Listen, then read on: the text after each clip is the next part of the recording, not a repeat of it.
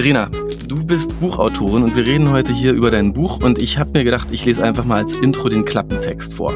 Wie können wir unsere Kinder auf die Herausforderungen des 21. Jahrhunderts vorbereiten? Schulanfänger, die ihren ersten wissenschaftlichen Versuch mit Schokolade machen. Abiturienten, die 48 Stunden im Wald verbringen, um zu lernen, wie man mit Einsamkeit klarkommt. Lehrer, denen Empathie genauso wichtig ist wie die Grundrechenarten und die fest daran glauben, im Leben der Kinder Großes bewirken zu können. Und ein Schuldirektor, der jedes Kind morgens persönlich begrüßt. So geht Schule in Neuseeland, einem Land, das in Bildungsrankings ganz vorn abschneidet. Verena Friederike Hasel hat mit ihrer Familie in Neuseeland gelebt. In ihrem bewegenden Buch schildert sie als Psychologin und Mutter dreier Kinder sehr konkret und lebendig, wie der Traum einer besseren Schule auch in Deutschland wahr werden kann. Es geht um das Buch Der tanzende Direktor, erschienen bei Kein und Aber und ich spreche heute mit Verena. Ich wünsche euch viel Spaß beim Zuhören. Hallo Verena. Hallo Stefan. Verena, in Deutschland ist es 22 Uhr, es ist der 23. November und bei dir ist es 10 Uhr morgens? Denn bei uns ist schon genau der 24. und 10 Uhr morgens. Neuseeland ist ja auch das erste Jahr, was ähm, äh, das erste Land, das immer Silvester feiert. Also wir sind immer ein bisschen voraus. Du bist also gerade wieder in Neuseeland. Genau, wir sind wieder in Neuseeland seit ähm, Februar. Das sollte eigentlich nur ein kurzer Aufenthalt werden, weil meine Kinder die Schule hier so vermisst haben. Und ich hatte ihr versprochen, dass wir hier nochmal hergehen, so dass sie noch mal ihre Klassenkameraden sehen können und nochmal wenigstens ein paar Wochen hier zur Schule gehen können. Und durch Corona, ja, ist bei uns das Jahr auch ganz anders verlaufen, genauso wie bei vielen anderen. Das ist ja einfach ein verrücktes Jahr und wir sind immer noch hier. So, jetzt ist bei uns ähm, Winter, bei euch wird gerade Sommer, bei uns ist, mhm. wir leben in, ich lebe in Berlin, ist Großstadt. Bist du jetzt irgendwo auf dem Land, in so einem kleinen süßen Cottage am See oder am Meer? Ähm, wir leben in einem Dorf am Meer. Das ist ähm, von hier aus so eine, je nach Verkehr eine Dreiviertelstunde nach Auckland rein. Das ist die größte Stadt, aber wir sind tatsächlich hier, äh, hier in einem Dorf und ich gucke gerade raus und sehe Palmen vor, vor dem Fenster. Wow, stark. Das äh, klingt sehr toll und äh, auch sehr inspirierend, wenn es um die nächste Urlaubsplanung oder das nächste Remote Year geht. Aber heute wollen wir über Bildung sprechen. Und okay. bevor wir jetzt lernen, wie, was jetzt Abiturienten 48 Stunden im Wald machen oder wie das jetzt genau ist, wenn Kinder mit Schokolade ihre ersten Experimente machen, würde mich interessieren, du als ähm, deutsche Mama in Berlin auch zur Schule gegangen, was hat dich denn so gestört am deutschen Schulsystem oder was stört dich noch so? Wir sind hier in erster Linie nicht wegen des Schulsystems hergegangen. Also wir sind damals, das war jetzt vor drei Jahren hierher gegangen, weil wir Neuseeland so wahnsinnig schön fanden. Wirklich in erster Linie wegen der Natur. Wir waren hier vorher schon ein paar Mal. Ähm, ich wusste tatsächlich, muss ich zugeben, über das Schulsystem relativ wenig hier.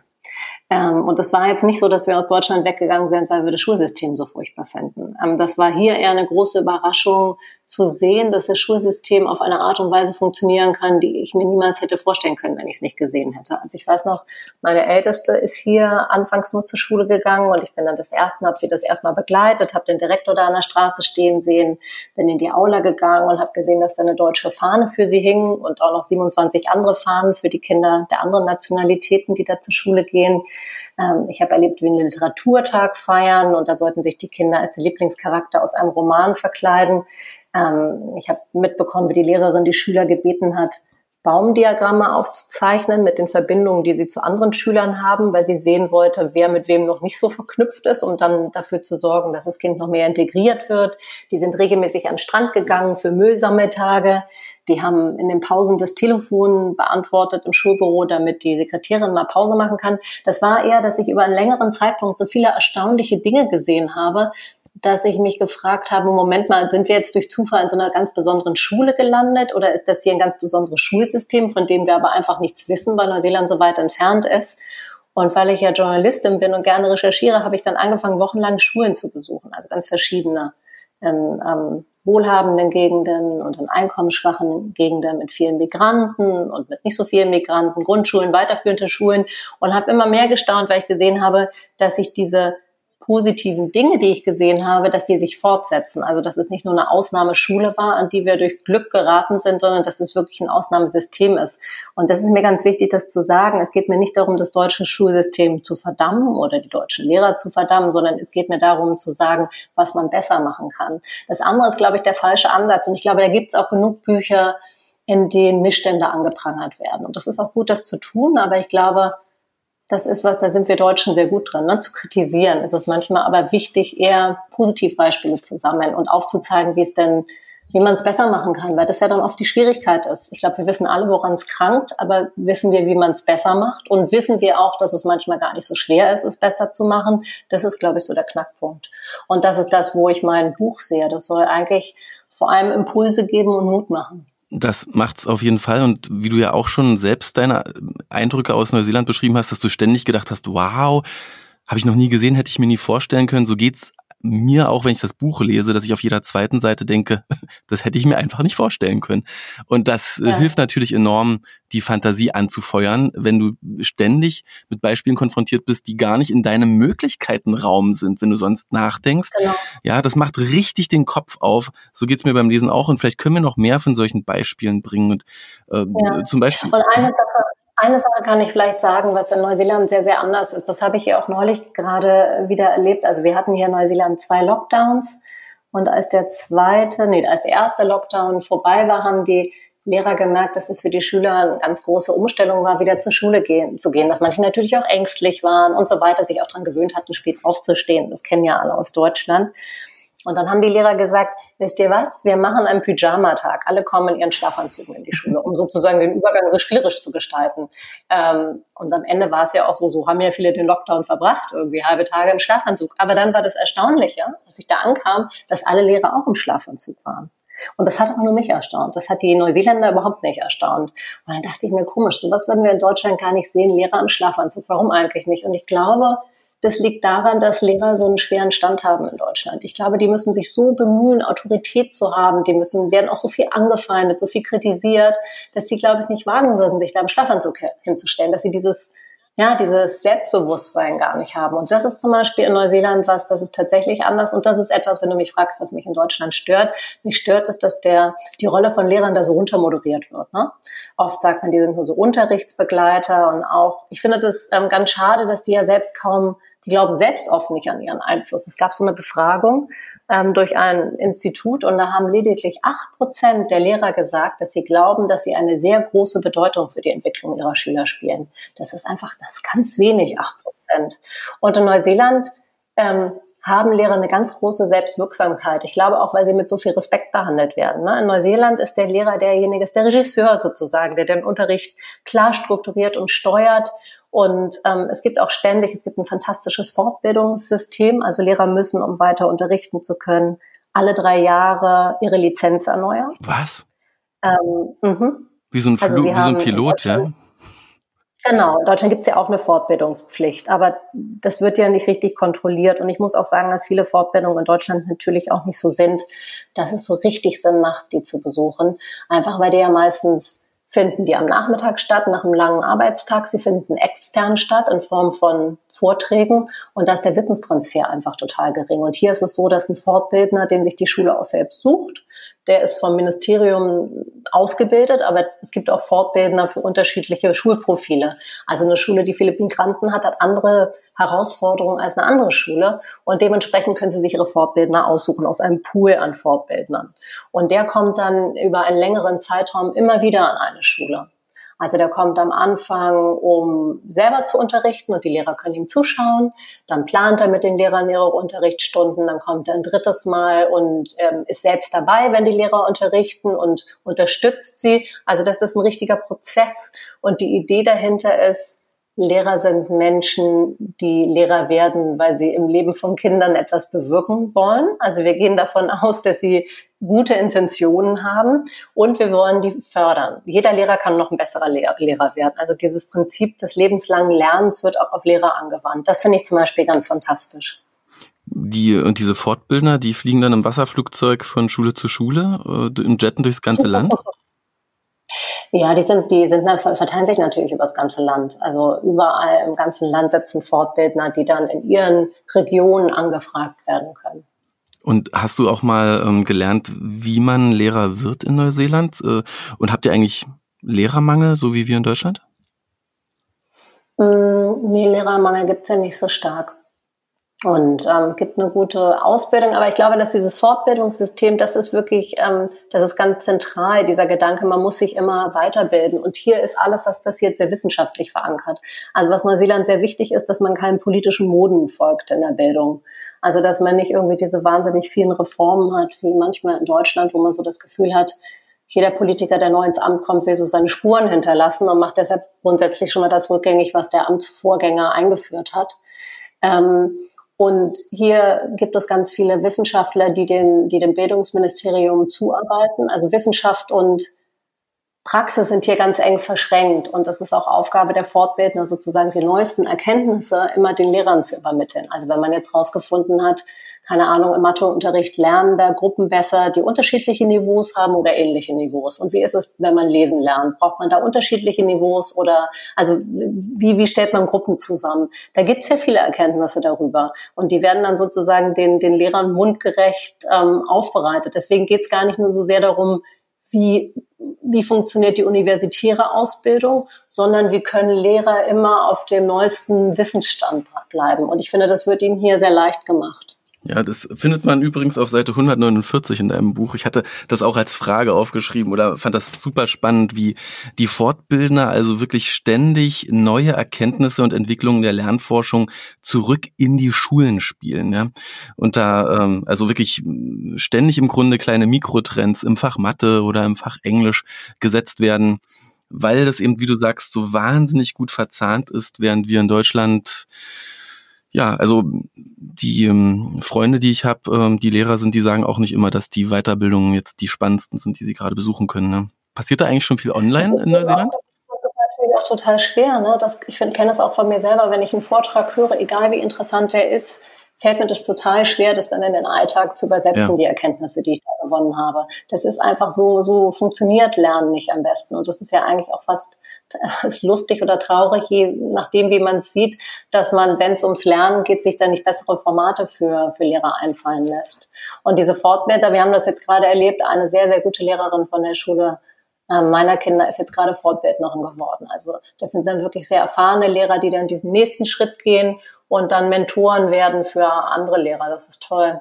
Aber Entschuldigung, ich hatte dich unterbrochen. Du hast was gefragt, ob hier viel online passiert. Ob die, wenn, wenn die, ob die Fortbildungen schon sehr stark online sind. Also ob ich auch die Chance habe, den Fortbildner mal in einem Webinar zu treffen oder jetzt gerade während, äh, während der Lockdowns viel online passiert ist, um die Lehrer fit zu machen, um die Schüler zu Hause zu unterrichten. Mhm. Naja, dadurch, dass ähm, das Fortbildungssystem so ein bisschen darauf beruht, dass man sagt, man will den Lehrer im Unterricht konkret unterstützen, also in den Momenten, in denen Fragen aufkommen, weil oft weiß man ja auch gar nicht so genau, was sind, was sind die Fragen. Es fällt einem, fällt einem auf, wenn man macht, äh, findet das meiste schon im direkten Kontakt statt. Was es aber stattfand, das finde ich ganz interessant. Es gab ganz viele Fortbildungen für Online-Unterricht. Mhm. Also sagen, und das war noch nicht mal vorbereitend für, ähm, für den Lockdown. Das war einfach so ein bisschen wie, naja, weil wir uns im 21. Jahrhundert befinden und man weiß, dass digitaler Unterricht wichtig ist. Also die Lehrer waren dafür, finde ich, total gut vorbereitet, die Schüler übrigens auch, weil digitaler Unterricht hier schon vorher ein Thema war. Und ähm, die Lehrer irgendwie wussten, dass digitaler Unterricht auch eine bestimmte Art der Didaktik erfordert und ähm, auch die Schüler ähm, Google Classrooms und diese ganzen, diese ganzen Plattformen gut kannten und schon vorher mit denen gearbeitet hatten. Nutzt ihr Google Classroom? Gleich mal so reingefragt. Ja, also Schulen nutzen unterschiedliche Sachen. Bei uns gibt es Google Classroom, ja. Und da hat man keine Angst vor dem großen amerikanischen Konzern, der die Schülerdaten klauen möchte. Ist das ein Thema? Nee. Nee. nee. Nee, Datenschutz, ich glaube, Datenschutz ist in Deutschland wirklich ein größeres Thema als an anderen Orten dieser Welt. Ist ja auch, ist ja auch richtig, darüber nachzudenken. Ich fand nur manchmal, was ich so aus Berlin mitbekommen habe, aus der Ferne hatte ich so das Gefühl, dass der Datenschutz wichtiger genommen wird als, ähm, ähm, als der Wunsch, Kinder zu unterrichten. Also ich habe schon auch mitbekommen, dass manche Lehrer total gerne mal eine Videokonferenz mit ihren Schülern gemacht hätten und dann aber tatsächlich keine Plattform gefunden hat, die den Datenschutzrichtlinien entsprachen und das dann am Ende haben sein lassen. Und das ist dann schon schade. Ja, also da frage ich mich auch oft, was, äh, also in dem Moment muss man ja auch immer wirklich, wirklich fragen, gibt es da draußen eine Firma, die Videokonferenzsysteme anbietet oder eine Lernplattform, die Datenschutz nicht ernst nimmt in Deutschland? Ich glaube nicht alle, die in Deutschland etwas mit Lernen online anbieten, nehmen das extrem ernst und da gab es bisher auch noch nie ein Datenleck, muss man auch sagen. Ja. Die Datenlecks, die gab es in den staatlich programmierten Schulclouds oder äh, das heißt du am ehesten, wenn du mit einem Heimrechner im Schulkeller versuchst, äh, den, den, den Server zu emulieren und da irgendeine Software drauf spielst, die Open Source ist, da äh, sind bisher die meisten Dinge passiert. Ansonsten eigentlich eher nicht, in Deutschland zumindest nach meinem Wissen. Ich habe aber das Gefühl, dass in Deutschland manchmal auch, da gibt es schon auch, obwohl wir so viele, ja, wir sind, haben wir so viele tolle Unternehmen, aber dass es doch schon so eine große Technik-Skepsis insgesamt gibt, oder? Oder so eine Abwehr gegen digitale Medien, so dass man manchmal auch übersieht, ähm, dass sie durchaus sinnvoll sein können, auch um Nähe herzustellen. Also was ich hier zum Beispiel erlebt habe, Montagmorgen, ganzes Land war im Lockdown und dann saß ein Mann zu Hause, neben ihm sein Hund und der hat Gitarre gespielt. Und dieser Mann war Direktor einer Schule, Nein. also nicht von unserer Schule, einer anderen Schule. Wahnsinn. Und der hatte Schullied auf seiner Gitarre gespielt und so ein Lied hat übrigens jede Schule in Neuseeland. Also jeder hat sein eigenes Schullied. Hm. Und alle Schüler waren per Video zugeschaltet. Und der Lehrer hat beschlossen, wenn ich jetzt die Kinder nicht sehe, ähm, in echt, dann muss ich einen anderen Weg finden. Und dann hat er einfach jede Woche, jeden Montagmorgen hat er so eine virtuelle Schulversammlung abgehalten. Und hat jede Woche über ein anderes Thema geredet, hat mit den Kindern gesungen und ähm, hat auch tatsächlich, das fand ich so irre, er hat jedem gratuliert, der in dieser Woche Geburtstag hatte. Also die Namen hat er vorher nachgeschaut und hat dann jedem Kind einzeln mit Namen gratuliert. Und ähm, das finde ich, das fand ich super. Ne? Und in Deutschland hatten, glaube ich, 37 Prozent der Lehrer mit weniger als der Hälfte, Hälfte ihrer Schüler im Lockdown regelmäßig Kontakt. Das ist viel zu wenig. Das ist für Schüler eine Katastrophe. Äh, und das lag auch daran, dass Lehrer nicht unterstützt wurden und nicht blockiert wurden. Und ähm, aber ich glaube, es hängt auch damit zusammen, dass man in Deutschland so vorsichtig ist, was so digitale Medien angeht. Und ich sehe das total ein. Ich finde Holzspielzeug auch super, aber ich finde, es ist nicht so ein Entweder-Oder, und ähm, sondern ich finde, das kann sich total gut, ähm, kann sich total gut ergänzen. Und ähm, ja, das, das, ähm, da ist man in Deutschland, finde ich, manchmal ein bisschen zu dogmatisch. Ja, also in Deutschland, das hat das IFO-Institut rausbekommen, gab es im Frühling die Hälfte aller Schüler, die hatten gar keine einzige Videokonferenz. Ja. Gar keine einzige. Ja. Und äh, nur zehn, unter zehn Prozent hatten wöchentlich regelmäßige Videokonferenzen. Also das, das klafft schon massiv. Wie, wie funktioniert das in Neuseeland? Hm, ich habe was gelesen, äh, ich glaube, in der Zeit hast du geschrieben darüber, wie schnell Laptops verteilt wurden an Schüler, als der Lockdown kam. Kannst du dazu etwas erzählen, wie so mit, mit der Pandemie umgegangen wurde? Ja, natürlich. Also das ist, ähm, es ist grundsätzlich in Neuseeland so, es findet ganz viel Unterricht draußen statt. Es gibt zum Beispiel an der Schule meiner Kinder gibt's Matheunterricht am Strand. Also sie versuchen ganz viel in der Natur zu machen, aber sie sind absolut nicht technikfeindlich, sind einfach sehr vielfältig. Und insofern haben eh viele Schulen ähm, ähm, Chromebooks für ihre, für ihre Schüler. Ähm, und dann, bevor der Lockdown kam, alle wussten ja, dass irgendwas passieren würde, hat das Bildungsministerium schon im Vorhinein sich an alle Schulen gewandt um in Erfahrung zu bringen, ähm, wie viele Laptops denn fehlen.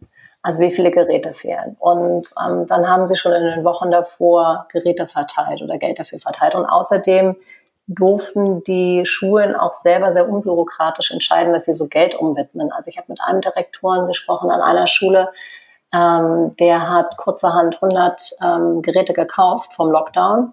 Da habe ich ihn gefragt, wie hast du das finanziert? Er meinte, wir hatten Gelder für Klassenfahrten und wir wussten, wir machen die Klassenfahrten in den nächsten Wochen nicht. Dann habe ich das Geld für die, für die Geräte benutzt. Und dann hat er sie einen Tag vom Lockdown so den Leuten, äh, den Lehrern, äh, Quatsch, den, den Eltern in die Autofenster reingereicht. Nein. Und wir zum Beispiel unsere Geräte auch ähm, von der Schule geliehen bekommen. Wir hatten selbst keine Geräte für unsere Kinder. Und ja, so hat man das im ganzen Land gemacht. Und ähm, es gibt auch, hier gibt es sehr viele ländliche Gebiete, die haben noch nicht mehr Internet. Und dann hat die Regierung vor dafür noch versucht, dafür dazu zu sorgen, dass sie zumindest Internetverbindung haben und eben auch Geräte. Hm, sehr, sehr pragmatisch auch der Einsatz der Google Chromebooks, das ja wahrscheinlich am leichtesten zu administrierende ähm, genau. Computergerät auf der Welt, weil ich ja, ja. nun mal nichts äh, auf der Festplatte habe, sondern alles ähm, alles permanent im Netz abrufe und dadurch natürlich sehr gut einschränken kann, welche Webseiten besuchbar sind und welche nicht. Ist bei euch wahrscheinlich dann auch so auf den Chromebooks, nicht wahr? Ja, ja, total. Das ist ganz viel, ja. Ja, ja, ganz viel blockiert. Und das, das verstehe ich zum Beispiel nicht. Ich meine, eigentlich ist ja in Deutschland viel Geld da gewesen, ne? aber durch dieses Kooperationsverbot ist das nicht abgerufen worden, das Geld auf den Digitalpakt. Oder das ist ja sowieso nicht abgerufen worden. Also war viel Geld da, das hätte abgerufen werden können, das hätte man auch für Laptops benutzen können, aber hat man nicht. Und sowas fände ich schade, dass man da so wenig pragmatisch agiert. Mhm. Also wir haben auch ähm, in Nicht-Lockdown-Zeiten, in Nicht-Corona-Zeiten in vielen Bundesländern zweistellige Millionenbudgets an nicht äh, ausgegebenen Lehrergehältern, weil es nicht genug Lehrer gibt, jedes Jahr. Also damit könnte man äh, jedem Schüler wahrscheinlich auch drei Laptops schenken äh, und da ganz andere tolle Sachen kaufen, wenn man da mal, Stichwort Umwidmung, äh, den Schulen die Möglichkeit gäbe, was, was anderes zu machen. Hast du noch mehr rausfinden können so zu dem Thema, wie Schulen über ihre Budgets entscheiden können? Stichwort Schulautonomie hast du jetzt ja schon gesagt. Der Direktor hat gesagt, sein Klassenfahrtsbudget geht dann mal eben in die Chromebooks, was ja total anderer Posten ist, ja, also Technik statt äh, Event, äh, Wahnsinn, ja, er hätte wahrscheinlich sogar auch noch irgendwas mieten können im Laufzeitvertrag, was dann wieder noch was anderes wäre. Äh, hast du so eine Idee, wie, wie die Autonomie so genau aussieht? Hat er da eine Kreditkarte oder einen PayPal-Account und kann einfach loslaufen und eine, ein Buchhalter läuft hinter ihm her und schreibt alles auf und, und bucht alles durch? Naja, es ist so, dass das eine große Diskussion in Neuseeland war, aber vor vielen, vielen Jahren, ich glaube, es war in den 80ern, da hat man so eine Untersuchung gemacht. Also die Neuseeländer, das muss man dazu sagen, die lieben das, Sachen zu untersuchen und Erhebungen zu machen. Und also die sind wirklich, habe ich ja schon gesagt, sehr, sehr wissenschaftlich unterwegs und haben festgestellt, dass zu wenig von dem Geld, das ähm, für Schulen eigentlich sein soll, bei den Schulen auch ankommt. Also auf Deutsch, dass zu viel in der Bürokratie versickert. Und dann dachten sie, okay, wir müssen irgendwas anders machen und haben dann irgendwann dachten sie, okay, die ähm, Entscheider sitzen offenbar zu weit von den Folgen ihrer Entscheidungen entfernt. Das müssen wir anders machen. Und am Ende weiß doch jede Schule am besten, wofür sie Geld braucht. Und dann haben sie das Schulsystem radikal umgebaut und seitdem wird jede Schule von einem Kuratorium verwaltet. Darin sitzt der Direktor oder die Direktorin, die Lehrer, die Lehrerinnen und die Eltern. Ähm, und die treffen die Entscheidung über das Budget selbst. Also es gibt noch einen großen Unterschied zu Deutschland. In Deutschland wird ja Geld eher nach dem Gießkannenprinzip vergeben. In der Bildung, Hamburg macht das ein bisschen anders. Hamburg ist ja eh so ein bisschen so ein Leuchtturm in der Bildung in Deutschland. Ähm, aber hier gibt es ein ganz anderes System. Hier sind alle Schulen des Landes sind in so ein Zehnersystem eingeteilt. Und um herauszufinden, welche Zahl sie bekommt zwischen eins und zehn, ähm, analysiert man das Einzugsgebiet. Das heißt, wenn eine Schule in einem armen Gebiet liegt, kriegt die sehr, sehr viel mehr Geld vom Staat, als wenn die in einem wohlhabenden Gebiet liegt. Dann sagt man halt, die Eltern müssen mehr spenden. Also hier hat man nicht so diese grundsätzliche Idee, Bildung muss immer kostenlos sein. Man sagt, man muss kostenlos sein für die Leute, die es nicht leisten können, aber die anderen sollen dafür zahlen, dann ist umso mehr für die Leute übrig, die nicht so viel Geld haben. Finde ich ganz gut, finde ich auch sehr pragmatisch. Und ähm, dann ist es aber so, das Geld, was die Schulen zur Verfügung gestellt bekommen, das verwalten die mit Hilfe von diesem Kuratorium selbst. Wahnsinn, ja. Also das. das Kuratoriumssitzung, keine Ahnung, da wird dann entschieden, die Toiletten müssen renoviert werden und wir wollen mehr Fortbildung im Bereich Sport haben oder so. Und dann, ja, das gute, der richtig gute Nebeneffekt davon ist, dass Lehrer und Eltern eng zusammenarbeiten und auch, dass die Eltern sich nicht so viel beschweren, weil sie eben involviert sind. Also wer, wer irgendwas ärgerlich findet, der kann sich engagieren, der kann im Kuratorium Mitglied werden, der kann mitentscheiden. Und das ist halt auch dadurch alles sehr viel transparenter. Und ich glaube, den Eltern ist klarer, wie schwierig manche Sachen sind, aber andere Sachen können sie dann einfach auch in die Hand nehmen und verändern. Das ist schon sehr gut. Und dann muss man sagen, dass es natürlich nicht immer Eltern gibt, die die Zeit oder die Ressourcen haben, ähm, sich da so zu engagieren und dass es auch Gegenden gibt, da finden sich nicht genug ähm, Eltern, die das übernehmen wollen. Und dann hilft der Staat. Also dann werden sozusagen ähm, Unterstützer an die Schulen geschickt. Aber im Grunde genommen funktioniert das gut und die meisten Schulen haben auch keine Probleme, diese Kuratoriumsmitglieder zu finden. Die entscheiden übrigens auch mit, wenn Lehrer neu eingestellt worden werden. Mich hat das äh, Kapitel wirklich sehr geflasht. Das nennst du ja auch, äh, indem du das beschreibst. Das Kapitel heißt ja auch Eltern an die Macht. Ja, eine Frage, die ich ganz oft frage, ist, warum sind deutsche Eltern entweder so machtlos oder so unorganisiert oder so desinteressiert, weil eben äh, nicht die Eltern auf die Straße gehen und demonstrieren, weil sie maximal sich im, im, als Elternvertreter aufstellen lassen und da dann irgendwo mitreden, aber am Ende dieses Kuratorium aus Eltern, Lehrern, das richtig entscheiden kann über das, was an der Schule passiert, das ist ein Durchbruch und ich finde es auch super interessant, wie du diese Schulreform beschreibst, äh, die sich Tomorrow's Schools nannte in den 80ern und auch wie die entstanden ist und dass es da nämlich neben Bildungsforschern auch einen Unternehmer, einen neuseelischen Unternehmer gab, der eingebunden war in das Ganze, nicht wahr? Ja, ja, ja, ja, ja. Der war derjenige, der sozusagen ein, ein, ein der wurde gefragt, wie ähm, der war der Chef einer Supermarktkette und der wurde gefragt, warum läuft das denn hier so schief, warum versickert so viel Geld? Und der hat dann ähm, empfohlen, dass man eigentlich den Schulen selbst die Macht geben soll. Hm. Und auch interessant an dieser Schulreform ist, wie schnell die umgesetzt wurde, denn wir in Deutschland denken immer Schulreform, das riecht nach zehn Jahren Arbeit, äh, viel verhandeln, viel ähm, Gesetzestexte, aber in Neuseeland ist das in, in wenigen Monaten umgesetzt worden, nicht wahr? Das ging sehr schnell. Nun ist es natürlich auch, es ist ja auch ein kleines Land, das muss man auch immer dazu sagen. Aber ich finde, man kann das eigentlich immer ganz gut mit Berlin vergleichen, weil ähm, die Einwohner von Neuseeland und die Einwohner Berlins, das ist ungefähr so die gleiche die gleiche Hausnummer. Und wenn man sich anschaut, wie lange Sachen in Berlin dauern, dann denkt man immer so, das könnte man eigentlich auch schneller hinbekommen. Also weil ich finde, ich bin grundsätzlich überhaupt kein Fan von Bildungsföderalismus, muss ich sagen, weil ich glaube, damit wird so ein großes Thema künstlich klein gemacht. Ähm, wenn man sich Talkshows anguckt, da geht so wenig um Bildung, weil jetzt vielleicht zu Zeiten von Corona anders, einfach weil es auch kein, also um Schulbildung, weil es auch keinen Minister gibt, der so dafür, also der da den Hut auf hat, ne, weil das eben Ländersache ist. Und ich glaube, damit tut man sich keinen Gefallen, wenn man diese gemeinsame Vision nicht entwickelt, die so wichtig wäre. Aber ähm, es hat natürlich auch Vorteile, nämlich so kleinere Einheiten sind viel wendiger und viel schneller. Also in Corona-Zeiten hätte es total von Vorteil sein können, wenn es darum geht, irgendwie schnell ähm, Laptops an Schüler zu verteilen oder so.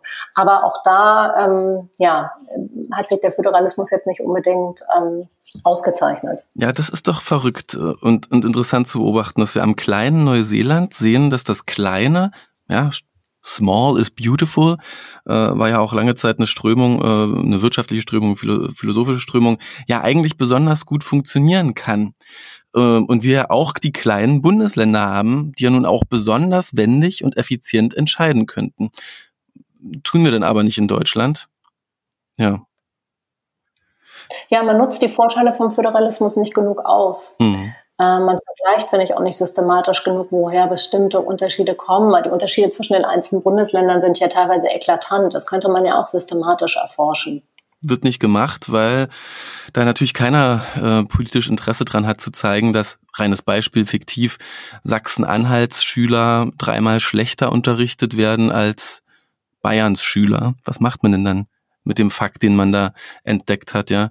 Äh, das ist, ähm, das ist tatsächlich auch sehr interessant. Und ich finde es auch wirklich von dir nochmal eine sehr, sehr scharfe Beobachtung zu sagen, auf Bundesebene bei den Bundespolitikern, die, die die vielen Instagram-Follower haben, die, die im Fernsehen auftreten, die die Reichweite haben, da redet keiner über Bildung, Schulbildung, weil er eh nichts zu sagen hat, denn das wird auf Ländersache entschieden, ja, auf Länderebene entschieden.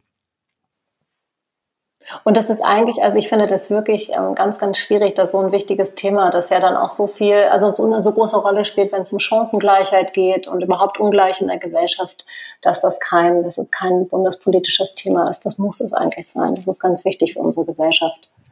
Und ich glaube, was das andere angeht, dass man so wenig davon lernt, ich glaube, das ist auch so eine Kultur, die sich herausbilden muss, ne? dass man nicht sich im Wettbewerb befindet, Bundesländer miteinander, sondern dass man ähm, kooperiert, dass man schaut, dass man von den, von den, von den Dingen lernt, die das andere Land richtig macht, aber auch von den Fehlern lernt.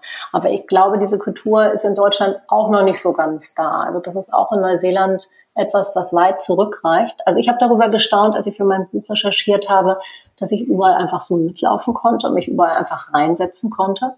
Ähm, ich hätte erwartet, dass es irgendwie an die Schulbehörde geht und dass ich da teilweise lange auf Antwort warten muss, weil ich ja so viele unterschiedliche Schulen besucht habe, zu denen ich auch gar keinen persönlichen Bezug hatte. Aber das ging echt immer super schnell. Also ich habe an einem Tag geschrieben, kann ich nächste Woche kommen und dann kam meist sofort die Antwort. Ich glaube, es gab keine Schule, die gesagt hat, es geht nicht. Ähm, Aber das hängt damit zusammen, dass es eben sowieso so eine grundsätzliche Offenheit gibt. Also ich war ganz oft nicht die Einzige, die mit im Unterricht saß, weil ständig irgendwelche Lehrer von anderen Schulen da waren, um sich irgendwas anzusehen oder Experten da waren, die irgendwas erklärt oder erzählt haben oder Fortbildner da waren oder, oder, oder. Und dann habe ich da ein bisschen nachrecherchiert, weil ich wirklich so gestaunt habe, dass das so offene Systeme sind. Und ähm, habe da mit einem amerikanischen Wissenschaftler gesprochen, der mal eine Zeit lang in Neuseeland war, um genau das zu untersuchen und der das bestätigt hat, der gesagt hat, hier gibt es wirklich auf, auf nationaler Ebene ganz starke Bemühungen, so die Zusammenarbeit zwischen Schulen und ähm, verschiedenen Gegenden zu fördern, also die Zusammenarbeit in der Bildung zu fördern.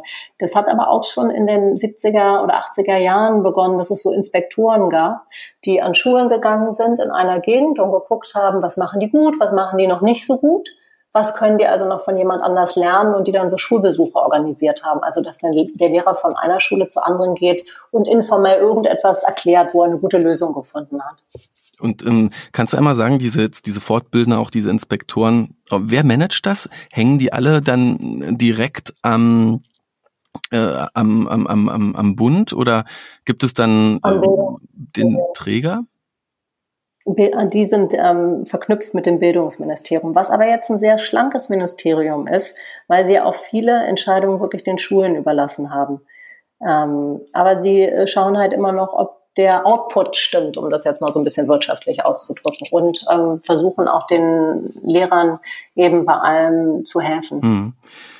Lass uns mal über den Lehrplan sprechen. Aus deinem Buch habe ich gelernt, dass dass die Lehrer schon sehr stark auf den Lehrplan schauen und ob, dass sie da auch das schaffen, was da im Lehrplan drinsteht. Das finde ich auch erstmal im ersten Moment äh, fast kontraintuitiv, weil man ja doch, äh, wenn man die ersten Sachen über Neuseeland liest, denkt, ach, das ist ein ganzes Land voller Reformpädagogik und da macht jeder so ein bisschen, worauf er gerade Lust hat. Und dann lernt man aber in deinem Buch, äh, nee, die Lehrer, die sind, die sind sehr, sehr versessen drauf, die passen sehr genau auf, dass sie alles machen, was im Lehrplan steht. Also mich interessiert mhm. so ein mhm. bisschen diese, ähm, da an der Stelle die Genauigkeit der Lehrer, wenn sie unterrichten, Lehrplan und mich interessiert das nationale Curriculum, der Lehrplan. Wie wird denn das entwickelt in Neuseeland? Das ist, hast du gut beobachtet. Das ist tatsächlich etwas, worüber ich auch lange gestolpert bin, weil ich so ein binäres Denken aus Deutschland gewohnt bin. Ne? Entweder es ist Reformpädagogik oder Waldorf oder es ist ähm, extrem leistungsbezogen. Und hier habe ich gesehen, es gibt auch ein Mittelding. Also reformpädagogisch ist es hier tatsächlich nicht. Ähm, es gibt viel Freiheit, aber irgendwie in, auch in sehr klaren Grenzen ist diese, diese Freiheit. Und ähm, fand es zum Beispiel irre, was ich mal erlebt habe, dass ähm, Kinder alle drei Monate so laminierte Blätter bekommen. Also jedes Kind bekommt sein eigenes laminiertes Blatt und da stehen dann alle Wörter drauf oder alle Wortgruppen, mit denen das Kind Schwierigkeiten hat. Also wo es immer Rechtschreibfehler macht. Zweitklässler, wohlbemerkt, und Drittklässler. Also jetzt nicht irgendwie Siebtklässler, weil es so wichtig ist, dass Kinder richtig schreiben. Und hier gibt es auch kein Schreiben nach Gehör, weil irgendwie gesagt wird, das macht doch keinen Sinn, dass die Kinder etwas falsch lernen. Das dauert doch total lange, bis sie das dann wieder verlernen, das Falsche. Die müssen das von Anfang an richtig lernen. Das heißt, jeder Lehrer weiß ganz genau, weil die machen ja diese laminierten Karten, was kann das Kind noch nicht schreiben und dann müssen sie das üben. Das müssen die aber nicht so üben, so ich schreibe das Wort hundertmal, sondern sie haben dann Knete auf dem Tisch oder sie haben Magneten auf dem Tisch. Also sie haben ganz viele Materialien, aus denen sie wählen können, wie sie denn diese Wörter üben wollen. Ob sie die kneten wollen oder ob sie Buchstabenmagneten verwenden wollen oder ob sie es auf einer altmodischen Schiefertafel schreiben wollen. Das können die Kinder entscheiden, aber sie müssen diese Wörter üben.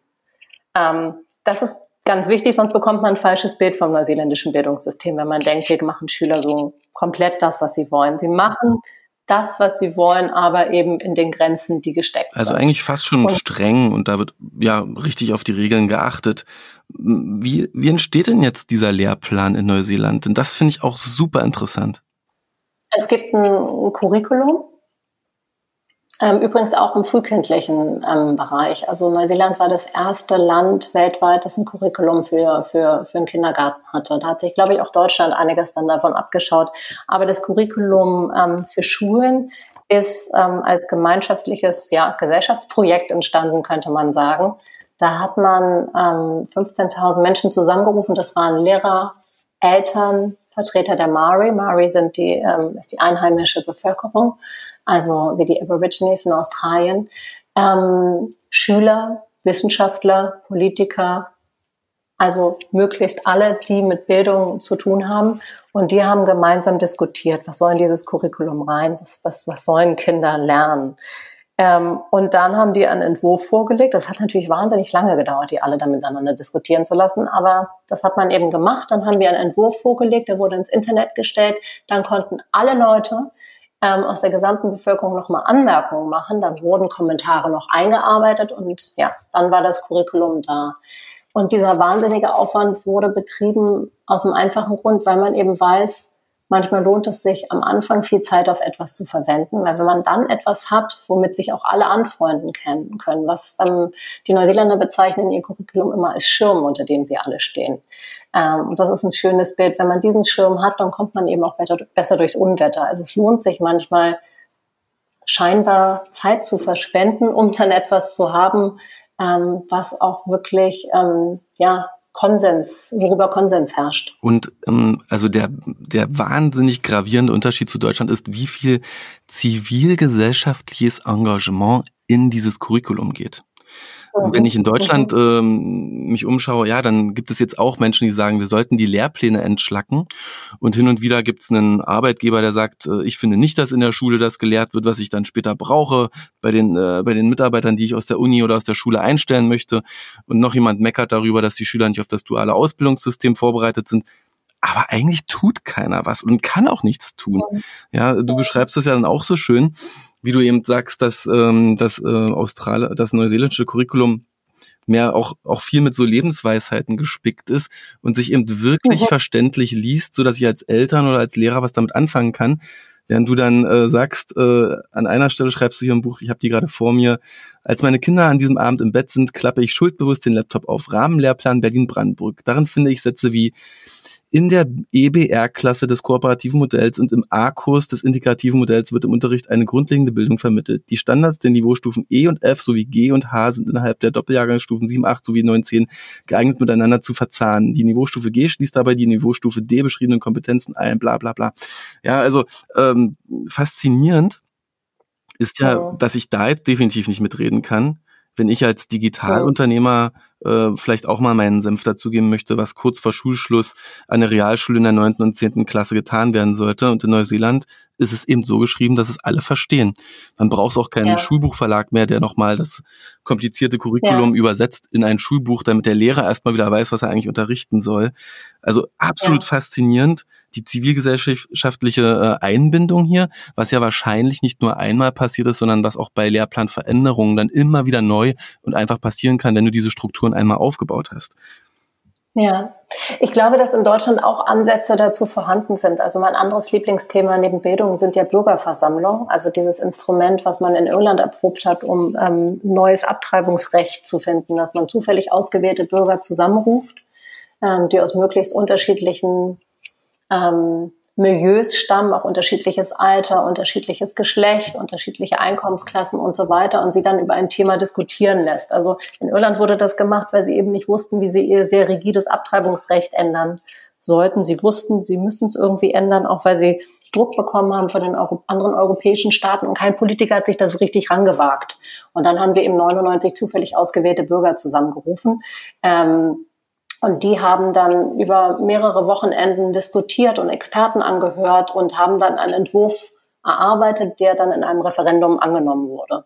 Ein sehr liberales Abtreibungsrecht übrigens, obwohl es so ein katholisches Land ist. Hm. Aber ich glaube, diese Bürgerversammlung, da gab es jetzt auch die ersten in Deutschland und Wolfgang Schäuble macht sich ja sehr stark für sie und auch die Grünen haben jetzt gesagt, sie wollen mehr Bürgerversammlungen haben und finden Bürgerversammlungen auch sinn sinnvoller als Referenten, weil am Referendum ja am Ende weiß nicht, wie es dir geht, aber ich habe immer das ein bisschen das Problem, ich entscheide am Ende über etwas, von dem ich wenig Ahnung habe, weil ich selten in meinem Alltag so viel Zeit habe, mich so intensiv mit einer Sache zu beschäftigen. Ähm, ich will damit nicht sagen, dass ich ein Referendum gar nicht sinnvoll finde, aber es hat so seine Schwächen und eine, in der Bürgerversammlung gibt man Menschen eben den Raum, Ahnung von einer Sache zu entwickeln und die intensiv zu diskutieren. Und ich glaube zum Beispiel, Bürgerversammlungen wären ein perfektes Instrument, ähm, um so eine Diskussion über Bildung in Gang zu setzen, dass man mal eine Bürgerversammlung in Deutschland macht, was sollen unsere Kinder im 21. Jahrhundert lernen. Also insofern bin ich froh, zu sehen, dass diese Bürgerversammlungen mehr Aufmerksamkeit auf sich ziehen und so bekannter werden als politisches, politisches Instrument, weil ich glaube, gerade in der Bildung könnten wir die ganz dringend brauchen. Jetzt geht es ja dann in Neuseeland äh, weiter damit, dass jede Schule sich so äh, ein eigenes Profil überlegt und äh, das okay. auf die Website schreibt äh, und auch danach unterrichtet, danach lehrt und auch misst und überprüft, ob diese Ziele auch erreicht sind. Eine Charter oder Charta ähm, nennt man das dort auch. Kannst du darüber etwas erzählen, wie jede Schule ein Stück weit auch ihre eigene Identität formt und da besonders viel Wert drauf legt? Mhm. Also was dafür ganz wichtig sind, sind die Schulwerte. Das sind, ja, wie der Name schon sagt, Werte, die sich jede Schule gibt. Ich kann das vielleicht am Beispiel der Schule meiner Töchter machen. Da sind die Werte Respect, Resilience, Responsibility und Whangangatanga. Ähm, und das sind so Werte, auf die werden die Kinder richtig eingeschworen. Und wenn wir vorher darüber sprachen, ob das Schulsystem hier sehr freiheitlich ist oder eher nicht oder vielleicht sogar autoritär und streng, da muss man sagen, was diese Vermittlung der Werte angeht, da sind sie tatsächlich sehr streng. Also da sagen auch, das ist jetzt, äh, sagen auch andere Schulen, diese Werte den Kindern beizubringen, ähm, dafür stellen sie zur Not alles andere erstmal zurück, weil das müssen die Kinder verinnerlichen, dass das ganz wichtig ist für das Gelingen des Lernens und für den Schulalltag. Also sozusagen soziale Dinge, soziale Belange und Fachliches wird hier nicht so getrennt gedacht, sondern es wird alles immer auf diese Prinzipien zurückgeführt. Ähm, Wanangatanga, das muss man vielleicht erklären, heißt, äh, ist ein Wort aus der Sprache der Mari und ähm, ja, bedeutet ähm, Gemeinschaftsgefühl. Aber ein Gemeinschaftsgefühl Wanangatanga ist ein ganz interessantes Wort. Es besteht eigentlich aus drei Wörtern, die alle dasselbe heißen, nämlich Gemeinschaft oder Familie. Heißt also ein potenziertes Gemeinschaftsgefühl, was in der Kultur der Maori sehr stark verankert ist und was ich ähm, als Außenstehender auch als ganz, ähm, ja, ganz wichtig finde für die gesamte neuseeländische Gesellschaft, obwohl sie sich dessen manchmal gar nicht so sehr bewusst sind. Aber sie sind schon sehr durch die Kultur der Ureinwohner ähm, beeinflusst worden, zum Glück.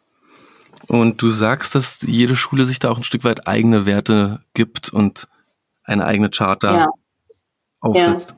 Ja, ja. ja. Spannend. Ja. ja, also ich glaube, diese Schulidentität, das sind unsere Werte, das ist unser Schullied, das ist alles ganz wichtig an Schulen. Mal, ähm, mal ein bisschen auf die Defizite dieses Landes geschaut, wenn es die denn gibt. Äh, lange Zeit in Bildungsrankings immer ganz vorn dabei sieht man schon auch in der PISA-Studie, dass es da in den letzten Jahren ein Stück weit einen Negativtrend gibt in Mathematik mhm. und den Naturwissenschaften. Hast du dazu da Informationen? Wird ganz, ja, da wird jetzt ganz doll ähm, dran gearbeitet. Ich weiß, dass es, ähm, dass wie jetzt Mathe unterrichtet wird, war auch eine Reaktion darauf, dass es in einer OECD-Studie, dass Neuseeland dann mal nicht mehr so gut abgeschnitten hat. Und dann wurden Vermittler an alle Schulen ausgesandt, alle Lehrer wurden geschult.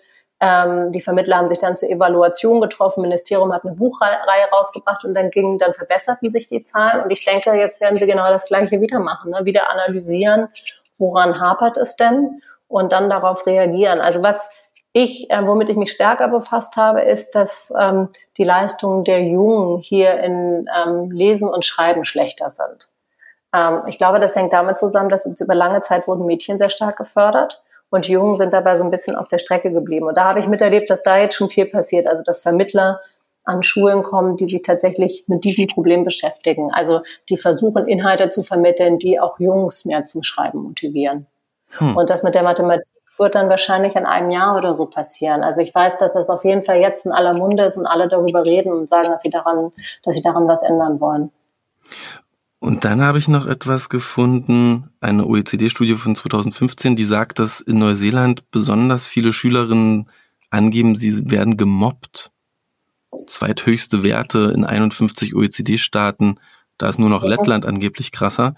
Ähm, mhm. Hast du, ja, bekommst du so etwas mit? Ist das, ist es etwas, das thematisiert wird? Thematisiert wird? Ja, es wird thematisiert. Also und ich habe auch ähm, mal, das fand ich ganz beeindruckend, an einer Schule mitbekommen, wie ein Lehrer damit umgegangen ist. Der hat nämlich dann auch erstmal den Unterricht ruhen lassen. Man muss ja sagen, Mobbing tritt ja in unterschiedlichen Formen auf und manchmal ist es ja so, so subtil, gerade unter Mädchen, dass man dem schwer so beikommen kann. Ne? Dieses typische, was, ich habe gar nicht gemerkt, dass der mit mir, dass die mit mir geredet hat. Also wenn man jemanden einfach wissentlich ignoriert hat, nee, habe ich gar nicht gemerkt. Ähm, und die hat dann, ähm, die Lehrerin hat dann erstmal gesagt, gut, wir lesen jetzt alle gemeinsam ein Buch, weil wenn, wenn etwas so subtil passiert, ist es auch schwer darüber zu sprechen. Und dann haben sie gemeinsam dieses Buch Wonder gelesen. Ich weiß nicht, ob du das kennst. Das ist so ein Jugendroman. Da geht es um einen Jungen, der ein entstelltes Gesicht hat und ah, dann an eine Schule Film, ja. kommt. Mhm. Ja, genau. Ja, das wurde auch verfilmt.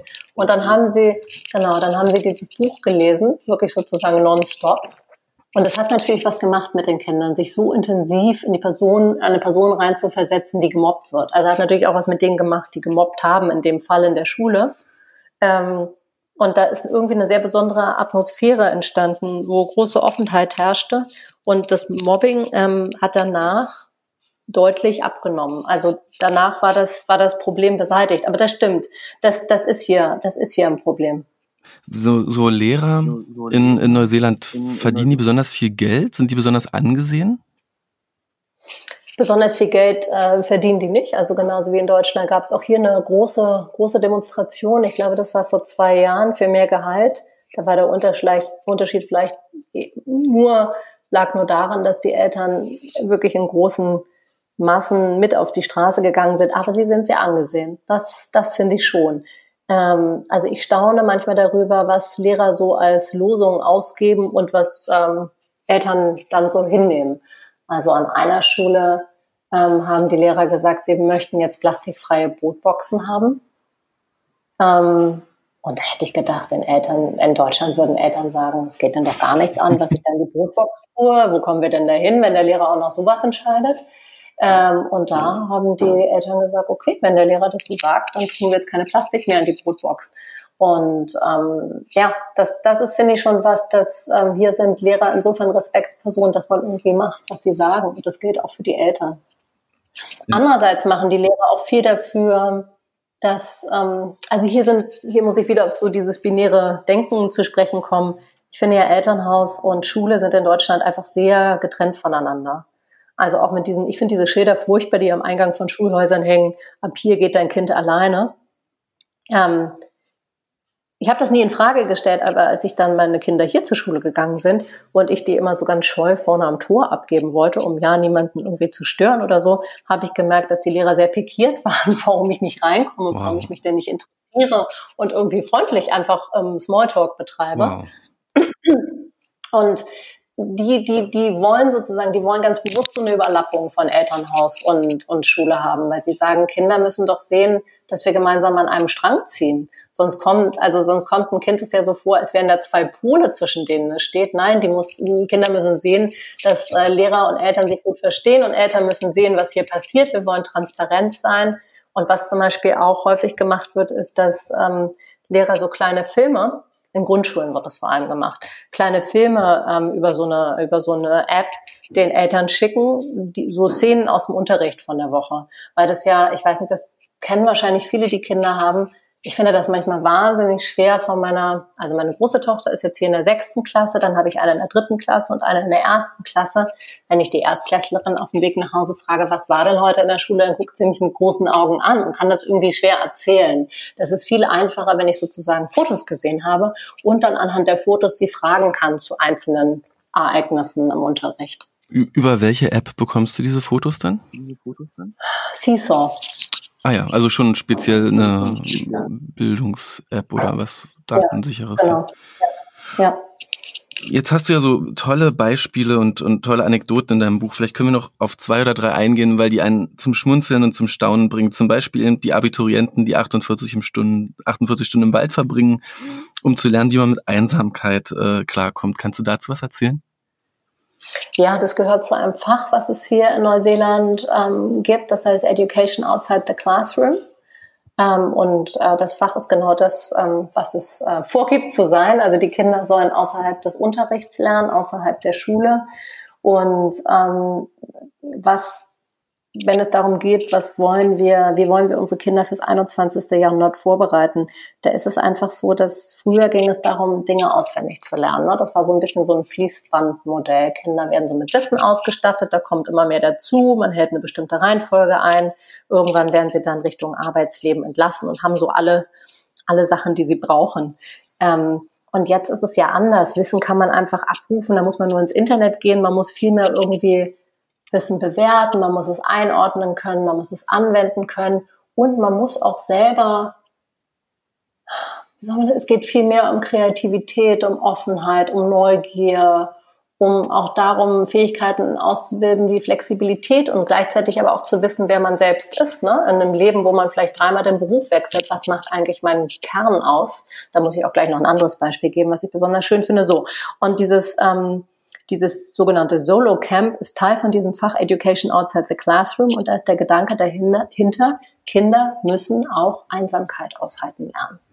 Also gerade in Zeiten, in denen Menschen ihr Mobiltelefon ja, weiß ich nicht, hunderte Male am Tag in die Hand nehmen, müssen sie auch Stille aushalten lernen. Und das ist jetzt nicht so ein Dschungelcamp, was sie da machen, ähm, sondern sie sollen im Prinzip, sie sollen auch nicht meditieren, aber sie bekommen meistens ein Buch, das hat ihnen meist der Lehrer oder die Lehrerin gemacht und da stehen so Fragen drin, so. Was hat dich geprägt? Wo möchtest du in zehn Jahren sein? Wem bist du dankbar? Was ist deine größte Angst? Was ist die größte Herausforderung? Und dann sind da auch oft so inspirational Stories drin von irgendwelchen Menschen, die sich selbst überwunden haben oder so. Und die Kinder werden dann von ihrem Lehrer, hier gibt sehr viele, viele Wälder, äh, in einen Wald gebracht, zum Beispiel einen Wald, der, den hat jemand gepachtet und mit dem gibt es dann eine Absprache, dass sich dann eben in einer Nacht da, oder in, nee, sogar in zwei Nächten, es geht ja ein Wochenende lang, ganz viele Kinder drin befinden. Und die bekommen dann ein, ein, etwa eine Plane, die sie als Zelt benutzen können und essen, aber eben kein, kein, keine Uhr, kein Handy, all das nicht, auch keine Bücher. Und dann werden sie in einem Abstand voneinander platziert, so dass sie sich nicht sehen können. Also sie sollen wirklich das Gefühl haben, sie sind alleine. Aber sie wissen, da ist noch jemand anders. Ne? Also sie wissen, sie sind nicht alleine, aber es fühlt sich so an, als seien sie alleine. Und sie kriegen eine Trillerpfeife. Zur Not können sie da reinblasen.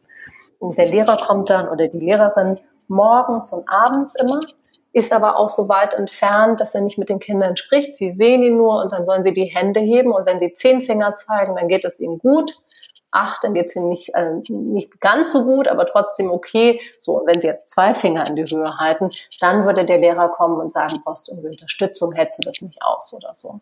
Ja, und das ist dieses Solo-Camp. 48 Stunden alleine im Wald.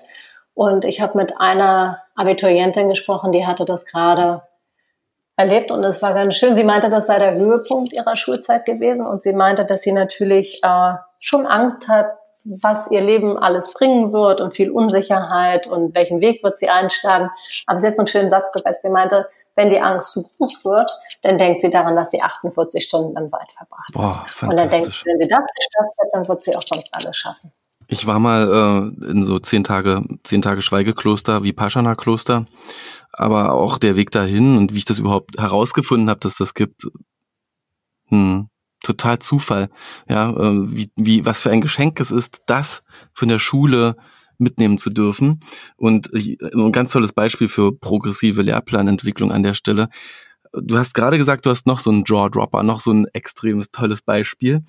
Fällt dir noch ein, was ja, du noch sagen wolltest? Das ist was Kleineres, aber ich finde ja manchmal das Kleinere fast besser, weil das Große so schwer umzusetzen ist. Ne? Ein Wochenende allein im Wald, dann würden alle Lehrer denken, wie soll ich das denn jetzt hinbekommen? Aber was ich sehr schön fand, hier in der Grundschule haben die etwas gebastelt, das haben sie magische Truhe genannt. Und in diese magische Truhe sollte alles rein, ähm, was ihnen, was ihnen wichtig ist, was sie geprägt hat, im Guten wie im Schlechten. Ähm, was glaube ich so ganz wichtig ist, dass ähm, ja, dass ähm, man gerade in einer Zeit, wenn man so das Gefühl hat, man muss ja flexibel sein, äh, müssen Menschen ja heutzutage, dass man auch weiß, wie man sich selbst treu bleibt, ne? dass man weiß, was einen ausmacht, dass sie auch wissen, was ihnen Kraft gibt. Und da waren so wunderschöne, so poetische Sachen drin, haben die Kinder einfach auf Zettel geschrieben. Zum Beispiel der Schatten des besten Freundes, das Gefühl, wenn der Körper die Wasseroberfläche berührt oder Mandelcroissants oder der Tag, an dem der Hund starb oder das Parfum der Großmutter. Das war wunderbar. Und ich finde gerade diese kleinen Dinge, zum Beispiel, wie sie Selbstliebe trainieren, dass sie dann so eine die haben etwas, eine kleine, das nennen sie Proud Cloud, also die stolze Wolke. Es reimt sich nur so schön im Englischen. Also eine kleine weiße Wolke auf Karton und die geben sie rum. Das ist jetzt bei den, bei den Zweit- und Drittklässlern. Und dann soll jedes Kind am Ende eines Tages sagen, worauf es stolz war, was es gut gemacht hat an dem Tag. Finde ich auch eine wunderbare Übung. Oder ich war in einer Klasse, da hingen so im ganzen Klassenraum so ganz große Aufnahmen von Körperteilen, also von Händen, von Füßen, vom Mund, von der Nase. Und das hatten die Kinder selbst gemacht. Also sie sollten ein Körperteil fotografieren von sich selbst, dass sie besonders lieben und dann mit einer Erklärung. Und die Erklärung war noch so schön. Also einer hat seine Hände ähm, fotografiert und hat dann dazu geschrieben, weil ich es liebe, am Sonntagmorgen Eier zu kochen für die ganze Familie und dafür brauche ich meine Hände. Oder jemand anders hatte seinen Mund fotografiert und hat geschrieben, weil ich es liebe, viel zu reden. Sowas finde ich auch ganz großartig. Mir wurde dein Buch empfohlen von Uli Marienfeld, dem Schulleiter der Evangelischen Schule Berlin Zentrum. Die kennst du vielleicht, mhm. eine der tollsten mhm. Schulen Deutschlands mhm. und garantiert äh, Berlins, der dein Buch auch sehr schätzt. Wie ist denn das Feedback auf dein Buch bisher? Ähm, das ist total gut. Also es freut mich wahnsinnig, ähm, dass ähm, ich auch von vielen Lehrern positive Rückmeldungen bekomme, weil ich eben nicht wollte, dass es wie Lehrerschelte wirkt, weil ich wirklich die Arbeitsbedingungen in Deutschland für Lehrer sehr, sehr schwer finde. Ähm, und weil ich finde, dass viele tolle Ideen haben und die sich aber nicht so richtig verbreiten können, also dass sie nicht richtig fliegen können. Und das liegt eher an den Umständen als an ihnen selbst. Und bekomme auch viel Rückmeldungen von Lehrern, dass sie kleine Sachen im Unterricht ausprobieren. Anna hat mir zum Beispiel geschrieben, ich hatte, beschreibe im Buch eine Stelle, da geht es so ein bisschen darum, was einen guten Lehrer ausmacht. Ein guter Lehrer muss wissen, wie sich seine Schüler fühlen. Ne? Und ähm, es war in einer Klasse und da hat äh, die Lehrerin ihre Schüler gebeten, hat sie am Anfang jedes, ähm, jedes Quartals gemacht. Hier ist das Schuljahr in Quartale aufgeteilt, ähm, so kleine Post-its zu machen, wo drauf stand, was Mrs. Campbell über mich wissen muss. Und da standen ganz unterschiedliche Sachen drauf. Ähm, zum Beispiel, dass ich Ruhe brauche, um mich zu konzentrieren, dass ich meinen Tonbeutel oft vergesse, dass ich mit der Rechtschreibung mich noch schwer tue, dass ich schüchtern bin, dass ich Mrs. Campbell liebe, stand da auch. Also waren ganz, ganz rührende, tolle Sachen. Und da hat mir ein Lehrer geschrieben, dass er das mit seiner Klasse gemacht hat und total positiv überrascht war, wie viele erfahren hat und was es für eine Nähe gestiftet hat. Oder ich schildere in meinem Buch, dass eigentlich in allen neuseeländischen Klassenzimmern so ein Wortkrug an der Wand hängt, also ein aufgemalter Krug. In manchen Klassenzimmern ist es auch ein echter Krug und dass die Kinder da besondere Wörter drin sammeln. Weil hier viel Wert drauf gelegen wird, dass Kinder nicht nur toll und cool sagen, wenn sie irgendetwas beschreiben in einem Text, sondern eben sehr spezifische, genaue, gute Wörter benutzen. Und da kommen diese ganzen Wörter rein, die Kinder irgendwie hören, von denen sie denken, die will ich mir merken, die will ich selber mal benutzen. Das ist auch was, da haben mir einige Lehrer geschrieben, dass das ist ja einfach umzusetzen, ne? dass sie das jetzt auch in ihren Klassenzimmern machen.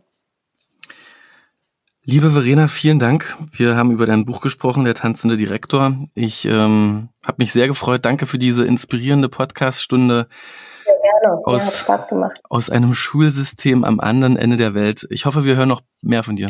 Bis bald. Ja, ja, bis bald. Ciao.